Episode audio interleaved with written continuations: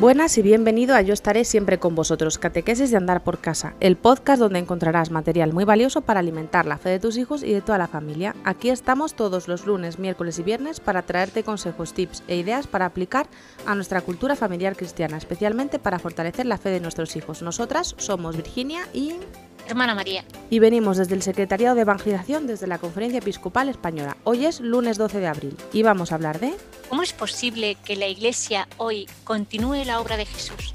Recordar, la fe crece cuando se comparte.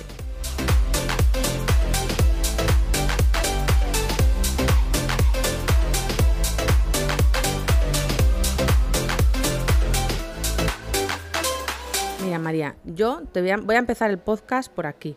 Yo tuve un profesor que era ateo. Y además ateo militante, de estos que sabía que era cristiana e iba por mí, ¿no? Y, muchas veces él, él, pues muchas de las cosas que, él recriminaba ¿no? a los cristianos eran temas de la iglesia. Y, y, yo muchas veces le decía, mira, que yo no te voy a, yo no puedo justificar los pecados de la iglesia, porque los tengo yo misma, ¿no? Y, muchas veces también a mí me planteaba decir, joe, ¿cómo, ¿cómo ha durado la iglesia hasta ahora con lo llena de pecadores que está? Entonces, esta, esta pregunta es de vital importancia, o sea, es muy importante, porque ¿cómo, ¿cómo hemos llegado hasta aquí? Con los zopencos que somos a veces, María. ¿Cómo? Pues he ahí el milagro. Esto confirma que Dios existe y, que, y que la iglesia es cosa suya. Vaya, porque si hubiera dependido de nosotros, Totalmente. como, jefes de empresa, a la segunda la hubiéramos tirado por a la borda, seguro. Así que eso, yo creo que lo primero es constatar que, desde un planteamiento humano es, es imposible porque eso porque los discípulos acabaron, mm, bueno, pues lo primero es que no apoyaron al maestro en, el momento de la crucifixión, ¿no? sino que salieron todos corriendo, huyendo. Y, eh, y que después, bueno, pues cuando tuvieron la experiencia de, un encuentro con él, eh, resucitado muy bien, pero una vez que mm. él ascendió a los cielos, eh, bueno, pues, pues ahora nuevamente nos encerramos porque, porque a ver cómo, cómo es posible que esto siga adelante, ¿no? Entonces, esto nos confirma que como bien prometió Jesús ¿no? en distintos momentos a lo largo del Evangelio, que Él nos enviaría el Espíritu Santo. El Espíritu Santo, por cierto, consolador, ¿no? que veíamos en, el, en el podcast del, miércoles pasado, de esta virtud. Y, entonces, mm, bueno, eh, está claro ¿no? que el Espíritu Santo es el que da vida a la Iglesia, es quien ha sostenido y sostiene a la Iglesia, a pesar, como bien dices, pues de que quienes formamos la Iglesia somos pecadores, eh, no hacemos las cosas bien, tenemos unos, unas miras a veces muy, muy humanas, muy, muy de tierra y barro, y, esto confirma que, que, esto es de Dios, porque si no, imposible.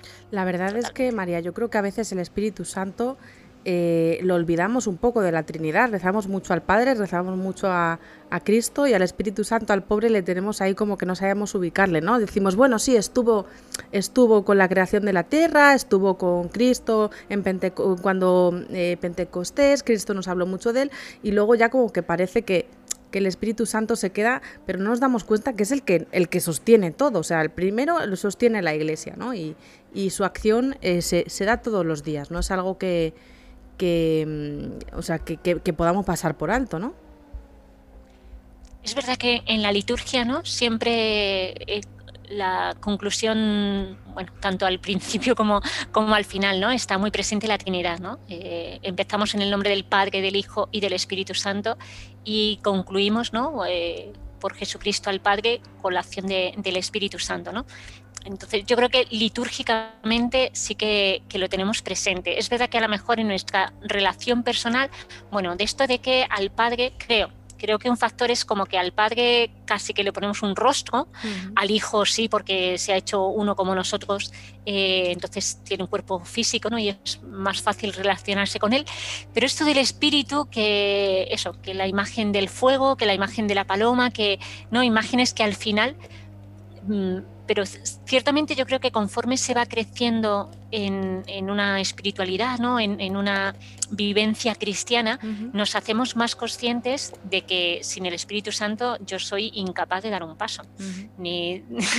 es que, bueno, así es, ¿no? Lo veíamos también en, en podcasts anteriores, ¿no? Si puedo decir que Jesús es el Señor, es gracias a la acción del Espíritu Santo. Y que en los sacramentos recibimos el Espíritu Santo. Entonces, yo creo que, bueno, él como es tan humilde, pues es Dios, no se deja, bueno, pues ya está, está actuando en nosotros constantemente, continuamente, pero... Eh, es muy pues calladito, muy calladito. sí. Lo hace muy silenciosamente. sí, ¿no? Es como esa... Eh, eh, presencia suave, ¿no? que también veíamos en, el Antiguo Testamento, ¿no? que, pasa a nuestro lado, que, nos alienta, ¿no? Y, además, eso, si fuésemos conscientes ¿no? de eso, si tuviésemos algún sensor que nos permitiese mm, percibir la presencia del Espíritu Santo en nuestra vida, sería algo alucinante, ¿no? Porque me estoy imaginando, ¿no? No sé si has visto al principio de todo el tema de la pandemia, ¿no? Eh, iban circulando por las redes un vídeo en el que habían, le habían dado como si fuera un tipo de luz ¿no? al, al, virus, ¿no? Y entonces cómo se iba expandiendo mm, de una manera impresionante y, se iba viendo ¿no? por, esa, por ese efecto de luz que, habían hecho. ¿no? Pues, pues eso, si nosotros pudiésemos eh, eh, hacer algo para, para ver con nuestros ojos la presencia del Espíritu Santo, sería algo alucinante, ver cómo constantemente eh, está actuando y, y, está alentando, alentando a cada cristiano y es alentando la vida en, en la iglesia, claro. Pues, eh, pues sí, María, pero el Espíritu Santo, o sea, ¿cómo, ¿cómo podemos ver esta acción también dentro de las familias? ¿no? Porque si sostiene a la Iglesia, yo creo que también, también es, em, es el actor principal dentro de las familias, ¿no? Claro. Mm, su presencia es la que, la que sostiene, ¿no? Yo creo que en, esa unión del hombre y la mujer, en el sacramento del matrimonio, eh, esa fuente de, amor que, une, ¿no? que, hace posible ese, al final abandonará el hombre a su, a su familia, ¿no? a su padre, a su madre, y se unirá a su mujer y serán los dos una sola cosa. Esto es gracias a la acción del Espíritu Santo en, cada uno de ellos, ¿no? tanto en el hombre como, como en la mujer. ¿no? Y es ese amor, ¿no? muchas veces también eh, definimos el Espíritu Santo como el amor que une al Padre y, al Hijo, ¿no? pues es ese amor que, une al hombre y a la mujer y, hace posible eh, el fruto del amor, ¿no? que a veces uno de los frutos evidentes es, una vida humana, es ese hijo, esa hija, pero también hay otros muchos frutos de ese amor que, no tienen rostro humano, pero que sí que tienen eh, una presencia de, de constatar que, el Espíritu de Dios está en medio de ellos, ¿no? Entonces, en la familia es, es importantísimo, ¿no? Eh, tenerle presente, eh, pedir esa intercesión, De que sea realmente el Espíritu de Dios el que aliente el, amor en la pareja, ¿no? Que, no sean otros amores, ¿no? Porque corremos el peligro, ¿no? También en la vida consagrada, ¿no? De que sean otros amores los que alienten nuestra vida, ¿no? Entonces, eh, como bien dices, ¿no? Hemos de, de ser conscientes de la necesidad de la acción del Espíritu Santo en la, en la familia, también para vivir en esta clave cristiana, ¿no? Porque el Espíritu Santo es el que da vida y, tantas veces las familias cristianas necesitan ese aliento de vida para no desfallecer en su empeño de vivir en cristiano, ¿no? Porque tenemos unos retos sociales y culturales que muchas veces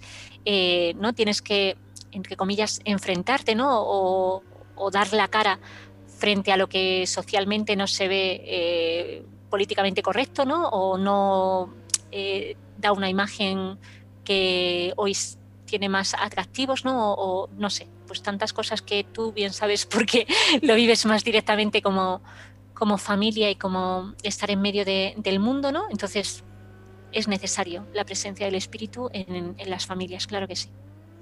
Muy bien, pues la verdad es que, mm, o sea, que el Espíritu Santo, fíjate, yo diría aún más, que es el, es el protector del matrimonio, o sea, porque al final es él el que, el que estuvo presente cuando los esposos se casaron, ¿no? Y, y el que bendijo esa unión.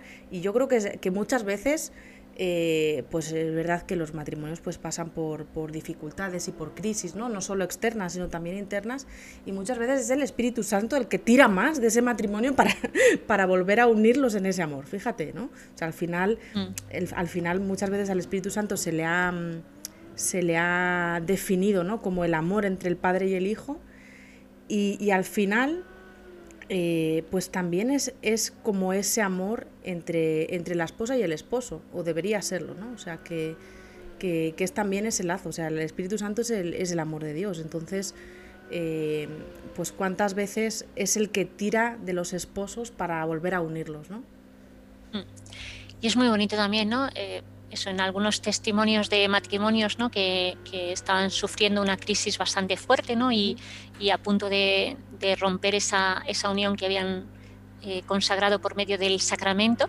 Eh, me llama la atención porque en, varios de los que he tenido la oportunidad de escuchar, siempre eh, eso, ¿no? Al final se han sucedido una serie de circunstancias en las que se ha alentado nuevamente el amor, ¿no? Y también ha estado muy cercana a la presencia de María. Es decir, en, muchos casos, eh, ¿no? Como que ese espíritu unido a la acción maternal de, María, pues es una peregrinación que la parroquia de repente ofrece para ir a alguno de los santuarios eh, de María y allí pues han han reconocido ¿no? Pues que, no iban bien encaminados ¿no? o han tenido una experiencia fuerte de encuentro eh, con Cristo por medio de María y entonces han, han vuelto a, a, vivir ¿no? el amor primero. Bueno, tantas experiencias que, que hay de, de, estas reconstrucciones, ¿no? de, situaciones de ruptura. Y, y, eso ¿no? me llama la atención cómo el Espíritu Santo les ha conducido, ¿no? cuando uno se deja llevar eh, se deja conducir, aún en momentos de crisis, o en momentos de cuando uno se ve más frágil, más pecador, más, no, déjate, déjate llevar por el Espíritu Santo, déjate conducir, ¿no? Que yo creo que es lo que les pasó a los discípulos al comienzo de, la iglesia, ¿no? Que, en medio de verse frágiles y, pecadores, eh, se dejaron conducir, ¿no? Por el Espíritu en unión con María, ¿no? Y, por eso hoy podemos, eh, hoy continúa la obra de, la Iglesia, porque ha habido a lo largo de estos dos mil años hombres y mujeres que se han dejado conducir por el Espíritu de, Dios, que es muy bonito, ¿no? Porque eh, Jesús dice, ¿no? En uno de los pasajes de la resurrección, eh, como el Padre me ha enviado, así os envío yo, ¿no? Y, y, entonces eso no es como continuar su obra, no es nuestra obra, es la obra de, de Jesucristo la misma obra que el Padre le confió a él, ¿no? Y que nosotros hoy podemos mantener gracias a la acción del Espíritu Santo. Bueno, pues em, ¿cómo podemos transmitir también esto, esta devoción? No, es una devoción, ¿no? Pero, pero esta conexión, esta, esta relación, ¿no? Esta relación con el Espíritu Santo a nuestros hijos. Al final creo que es como todo, ¿no? Eh, es esa, primero tomar conciencia de ello, ¿no? Yo después de escuchar este podcast, ¿no? Y, de, bueno, y seguro que muchos de nuestros oyentes ya hay una, gran, mm, como bien dices, ¿no? No tanto es una devoción, ¿no? Como otras eh, que pueden ser más de una tendencia o de otra, sino que, la certeza de la acción del Espíritu Santo, ¿no? En, nuestra vida. Y yo creo que, que, por ejemplo, a mí lo que me ayuda, yo os comparto lo que, lo que a mí me ayuda es que cuando digo, cuando hago la señal de la cruz, ¿no? Cuando me dirijo a, Dios, eh, siempre me intento detenerme, hacerme consciente de el Padre, el Hijo y el Espíritu Santo. Es decir, que, que cada uno, ¿no? Es verdad que las misiones eh, trinitarias, ¿no? Cada uno tiene su misión, también en mi vida personal cada uno tiene su, obra, ¿no? Bueno, pues el Padre hace en mí una cosa, el Hijo hace en mí otra y el Espíritu Santo hace en mí otra. Entonces, como también eh, cuando hagamos oración en, familia, ¿no? Pues eso, vamos a, hacernos conscientes, ¿no? Del Padre, del Hijo y del Espíritu Santo. Y cuando surja eso, pues alguna situación en la que necesitemos eh, dirigirnos, bueno, pues pues muy bien, ¿no? Fenomenal si nos dirigimos al Hijo, que, se ha encarnado y se ha hecho uno como nosotros, pero también, ¿no? Pues eh, poder dirigirnos al Espíritu Santo, ¿no? Y que nuestros hijos nos escuchen, dirigirnos al Espíritu Santo. Luego eso, ¿no? Bueno, no sé si hay costumbre en casa de, rezar, ¿no? Eh, con música. Eh, no, pero bueno, pues también, ¿no? hay canciones muy bonitas pidiendo esa invocación al Espíritu Santo, que es el que ora dentro de, nosotros y nos permite dirigirnos a, Dios Padre pues con las mismas palabras de, Jesús, ¿no? Pero al final, eso, si yo lo tengo presente, si yo me hago consciente de la presencia del Espíritu, pues lo voy, lo voy transmitiendo con, como con mucha sencillez y mucha naturalidad, ¿no? Yo creo que también podemos aprovechar hoy, María, si te parece, invitar al oyente a que, a que también ore al Espíritu Santo por la Iglesia, ¿no? para, para seguir orando por, por, la Iglesia, porque, mm, pues porque es como empezábamos este podcast, ¿no? o sea, el Espíritu Santo es el que sostiene la Iglesia y, que oramos por nuestros sacerdotes, que oremos por nuestra diócesis, por nuestro obispo, que oremos por, eh, pues por toda la familia de, de consagrados de, la Iglesia, por todas las personas también que nos han transmitido la fe, por los profes de religión, que enseñemos a nuestros hijos ¿no? a orar por esas personas y a orar en el Espíritu Santo por ellos, ¿no? para, que, para que Dios también derrame bendiciones en, todo esto. ¿no? Sí, yo creo que podría ser el compromiso de este podcast.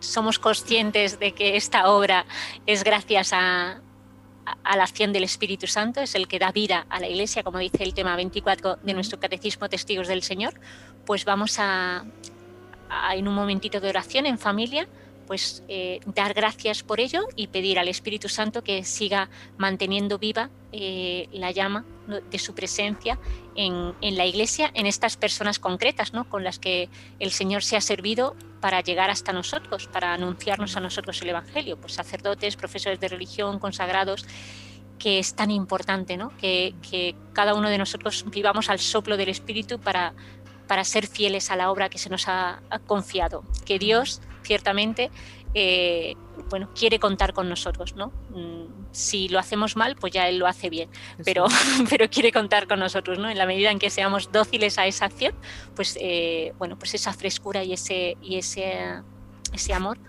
pues estará como más palpable, ¿no? Y más presente.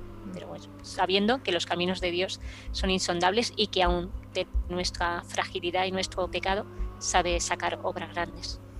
Bueno, pues nada, hasta aquí el episodio de hoy. Si tenéis dudas o comentarios, podéis escribirnos a evangelización.conferenciaepiscopal.es. Ya sabéis que podéis darle estrellitas o corazones o un dedito arriba a este episodio según la plataforma desde donde nos estéis escuchando, para que otros muchos papás puedan encontrar esta información tan interesante que compartimos con vosotros totalmente gratis. Un abrazo y hasta el próximo día. Adiós. Feliz Pascua. Feliz Pascua.